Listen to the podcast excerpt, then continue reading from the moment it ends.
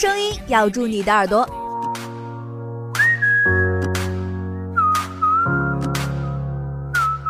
用热情引爆你的青春。潮领不一样的炫世界，带你眺望不一样的远方。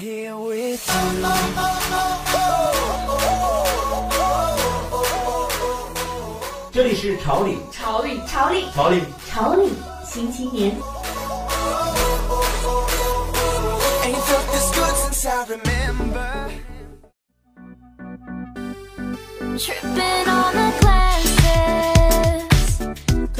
时尚不断，潮领陪伴。亲爱的听众朋友们，下午好，这里是潮领新青年，我是小溪，我是泽一。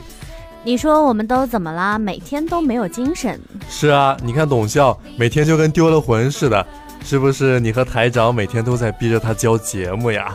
绝对没有好吗？可能是到了夏天容易热的没精神，不是说春困夏盹秋乏冬眠吗？所以这个时候就该来听听我们的节目，让你一扫疲惫。那就赶紧进入今天的潮里新青年吧。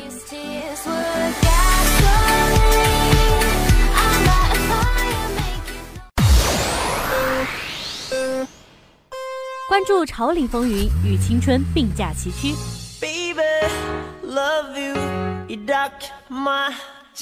引领时尚先锋，向生活绚丽多彩，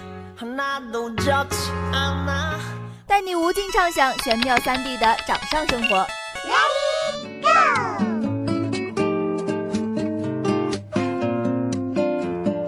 带你搜寻各种新奇酷炫的小玩意儿。生活服务、摄影美图、旅游出行、效率办公、购物约会，就来！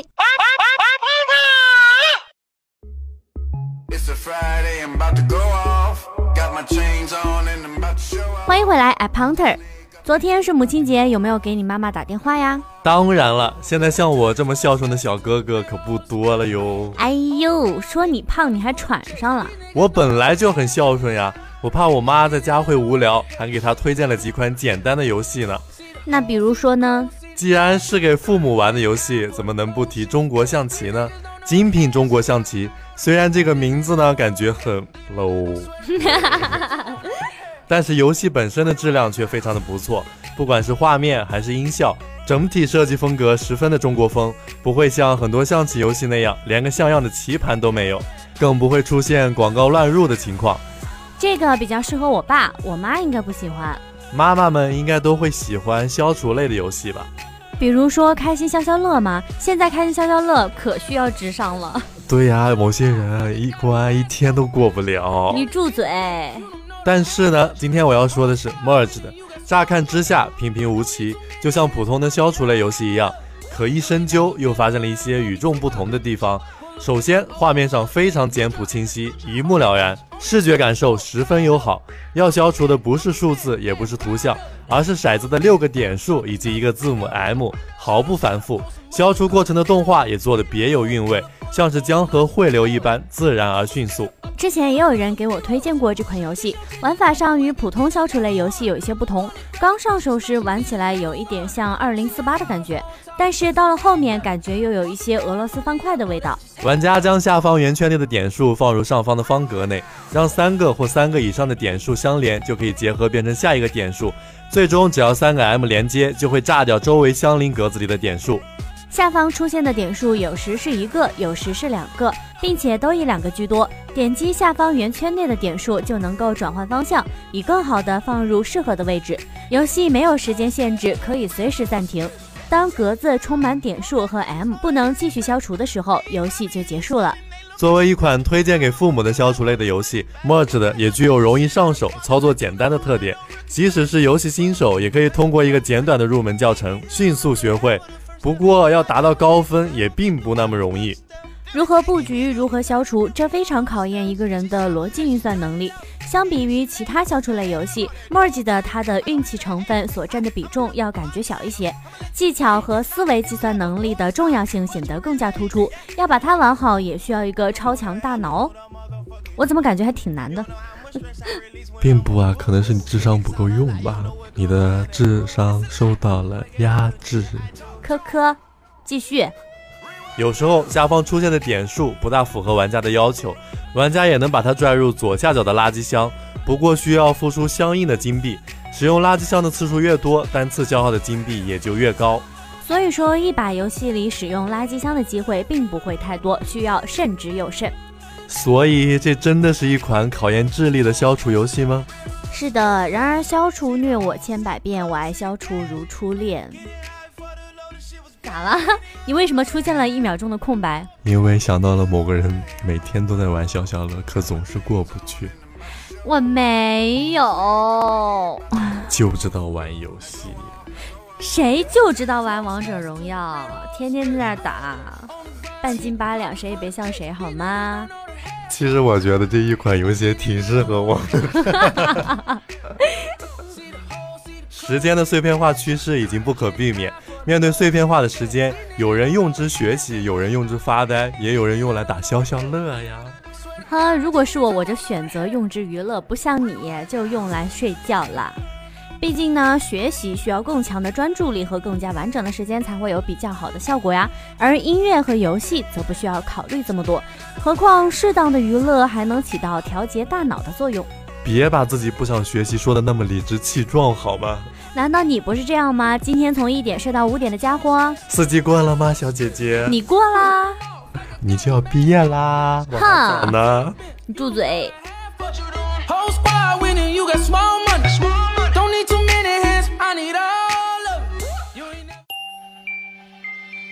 和和和和起端的人，起端的人，起端的人，Chanel。它的每一个字母都有含义的，它的背景是什么？它有什么历史？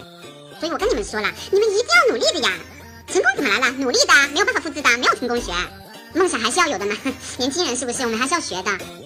听时间百态，初段前卫秀，细数潮流法，发现时装大牌，服饰潮牌，穿搭技巧，找寻不一样的自己。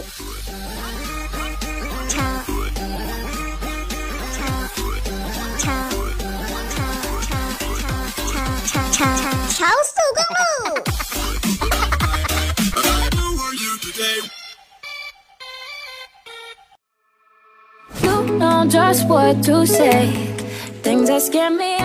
精彩继续，超速公路。热死了，我要受不了了。还没习惯武汉的天气啊？是我的眼睛还没有适应，我的眼睛对阳光会特别敏感，看到太阳就睁不开眼睛。那就赶紧买墨镜吧，不然你撑不过武汉的一整个夏天的。那叫太阳镜，不是墨镜。其实准确来说，墨镜是太阳眼镜的一种。是黑色镜片的太阳眼镜，后来逐渐被叫开了。太阳眼镜的款式丰富，镜片颜色有深浅之分。浅颜色镜片一般会用来搭配装饰，深色的遮阳效果更加明显有效。行行行，你美你都对，那你还不赶紧戴上你的太阳镜？其实吧，我觉得现在就开始戴，有点装那啥。确实，我也觉得有点装那啥。所以，尽管眼睛睁不开，我都还是没有戴。家里的狗你。狗子，你变了啊！但这可能是你选择的问题吧。一款合适的太阳眼镜不仅能帮你抵挡猛烈的阳光，保护眼睛不受紫外线侵害，还能为你的造型添加些许趣味和层次。当然啦。相对于样式，质量可能是我们更加关注的。对的，我买太阳眼镜的时候呢，会观察镜片是否有划痕、杂质、气泡、条纹等问题。同时，镜片要平整，透析度要高。太阳镜片的材质有玻璃和树脂，而最好的太阳镜片是偏光镜片。再然后呢，就要拿着太阳镜的两角对着日光灯，让镜面的反光条平缓滚动。如果发现镜面反射的日光灯影出现波浪状、扭曲状等问题，就会证明镜片不平整，会损伤你的视力的。其实有很多人买太阳镜的时候，都会特意挑选镜片颜色更深的一款。但是呢，太阳眼镜的镜片颜色不是越深就越好。夏天最好选择茶色系或棕色系的颜色。蓝色的镜片虽然好看，但不适合在猛烈的阳光或强光下佩戴，不仅不能阻挡阳光，还会伤害到眼睛。知道你是臭美的，一款合适的太阳眼镜，除了品牌保证和防护阻挡功能之外，想要戴的好看，必须贴合你的脸型，才能装得起酷，装得起十三啦啊！就比如说圆脸更适合方框或者有棱角的款式，因为它可以改变你圆润而没有线条的脸型。这个形容真是醉了。没有线条是什么鬼？我的脸是一个球吗？你的脸是。鬼见愁。我的脸有棱角好吗？它可以让你的脸看起来比较的瘦长，不要选择圆框款式，否则会让你的脸看起来更圆。那方脸就适合圆形、椭圆或者蛋形款式的喽。我觉得呀，鹅蛋脸或者是椭圆形脸基本上适合所有的款式。难道这真的是看脸的时代吗？我是什么脸型啊？你是驴脸。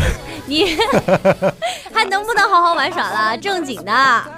我觉得你就是那种鹅蛋脸。是吗？因为鹅蛋脸出美女吗。完了，所以你现在在我这儿已经没有信用可言了。就反正呢，你说不好听的吧，我也不爱听；你说好听的，我就觉得你在撒谎。我又不找你贷款，要什么信用啊？哼，绝交。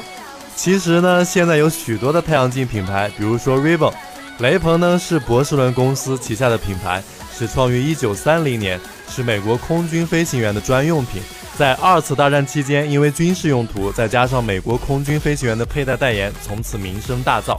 我记得阿汤哥在电影《壮志凌云》中佩戴的就是雷朋三零二五系列的蛤蟆镜，之后的美国大荧幕很多角色都有佩戴过，成为了一个时代的文化标志。雷朋的蛤蟆镜价格在一千到两千元之间，总体来说性价比还是非常高的。还有一款呢，我相信你一定知道，那就是暴龙眼镜。是啊，完全被暴龙眼镜的广告给刷屏了。它创立于二零零三年。是法国伊士路集团旗下的品牌。暴龙眼镜的定位是国际化、时尚化、年轻化，潮流时尚就是它最大的特点。暴龙太阳镜的设计特点非常灵活，可以根据不同的人群设计不同款式的太阳镜，满足不同地区人们的佩戴习惯。所以在这一点上，对于亚洲人来说也是非常的灵活方便。中高档的暴龙太阳镜价格在八百到一千左右，而普通一点的在五百元上下。这个价格嘛，你能接受吗？要不你送我一个？我能接受，所以我决定给自己挑一个。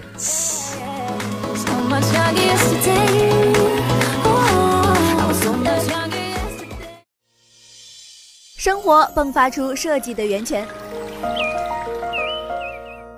设计创造着美好的生活。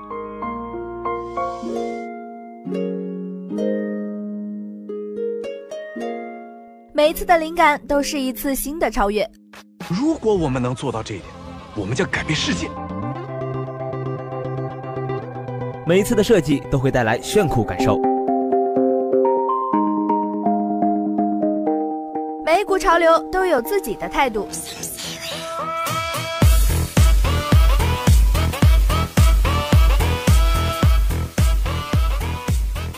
做有态度的潮酷吧。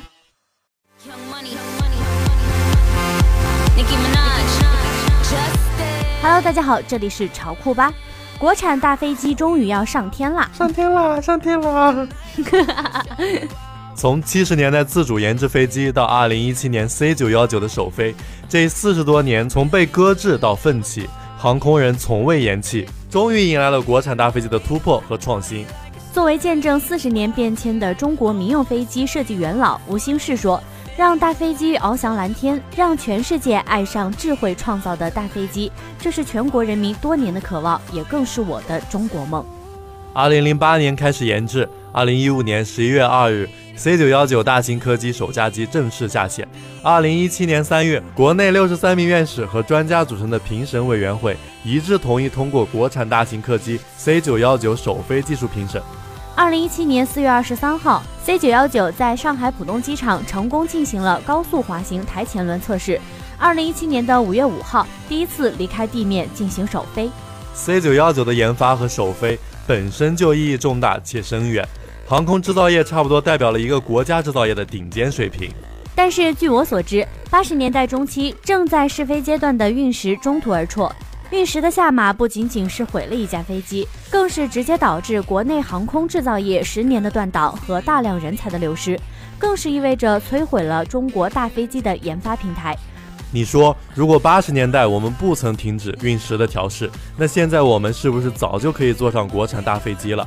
嗯，很有可能。我在网上看新闻的时候，看到了网络上的喷子又在不负责任的乱发表评论，他们说。我们只是造一个壳子，把所有的东西都塞进去。他有本事他来呀！你牛，插你上啊！可这正是我们所取得的最大进步所在呀！航空制造业与其他制造业的一个不同之处就在于集成的难度。飞机，特别是商用的大飞机，讲究耐用率与经济性，这就带来了对气动布局的近乎苛刻的要求。既要有可靠的结构强度，同时又要做到尽可能轻便。而一个气动布局所涉及到超算模型与风洞模拟，又不是一般小国家可以做到的体系化建设。可以说，造出一个壳子是一个系统的工程，考验的是一个国家的完整工业体系与庞大的工程师团队。立项之初定的国产率目标是百分之十，在研发的过程中不断提高。等到 C 九幺九下架时，国产率高达百分之五十，打破了欧美在大型客机领域的垄断地位，是超出预期的成功。那在 C 九幺九之前呢？运二十、歼二十已经让世界对中国刮目相看。但与前两者不同的是，C 九幺九的最大用途是商业用途，与波音、空客、一流生展开竞争。不是说 C 九幺九的 C 其中的一个意思是要与 A 空客、B 波音一争高下。C 九幺九出现后定位为中短途商业客机，座舱布局为一百五十至一百六十座，航程在四千公里，最大航程五千五百公里。鉴于商业客机更应该注重安全性，C 九幺九在研究之初就把安全性当成重中之重，选用了 CFM LAMP X1C 发动机。该发动机为美国通用电气和法国赛峰集团合资公司 CFM 国际的产品。CFM 的产品已经被大量用于空客和波音，比如 CFM 五六用于空客 A 三二零和波音七三七 NG。LEAP X1C 不仅它的性能上比当前使用的同级别发动机要高，而且在碳排放、安静性方面都有不错的表现。目前世界上没有一家公司能够将所有的产品生产出来。波音造出的客机大量使用其他公司的产品，尤其是发动机，因为专业的事要让更专业的公司去做。目前航空发动机生产商中有三家，分别是美国通用电气、英国罗罗和美国普惠。通用电气的市场份额在百分之四十以上，罗罗其次，大约也有百分之二十二，剩下的普惠大概是百分之九。发动机作为航空器研发中最关键的系统，用上最好的发动机，成功也就不远了。为了解决发动机方面的困局，中国在去年成立了中国航空发动机集团，千亿规模的资金扶持，也说明中国要下决心把发动机问题给彻底解决了。你说我们什么时候才能坐上国产的大飞机呀？说不定等我毕业了就可以坐上大飞机了，你也可以坐大飞机来找我玩呀。你给我报销机票钱，我就来。好啊，选最便宜的经济舱。那也行。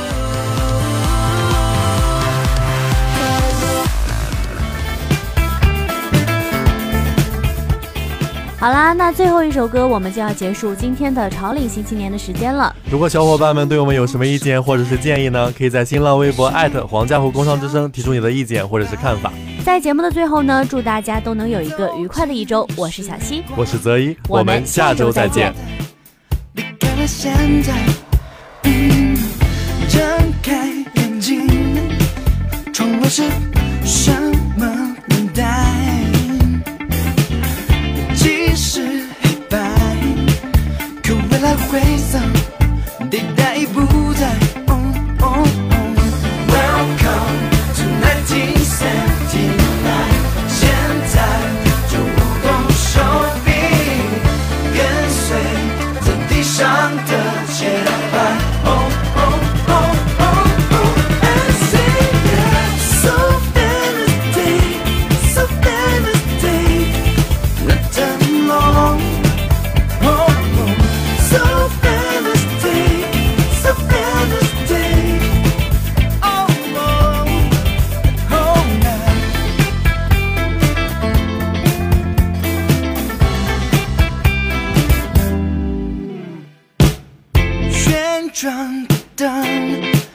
que suenan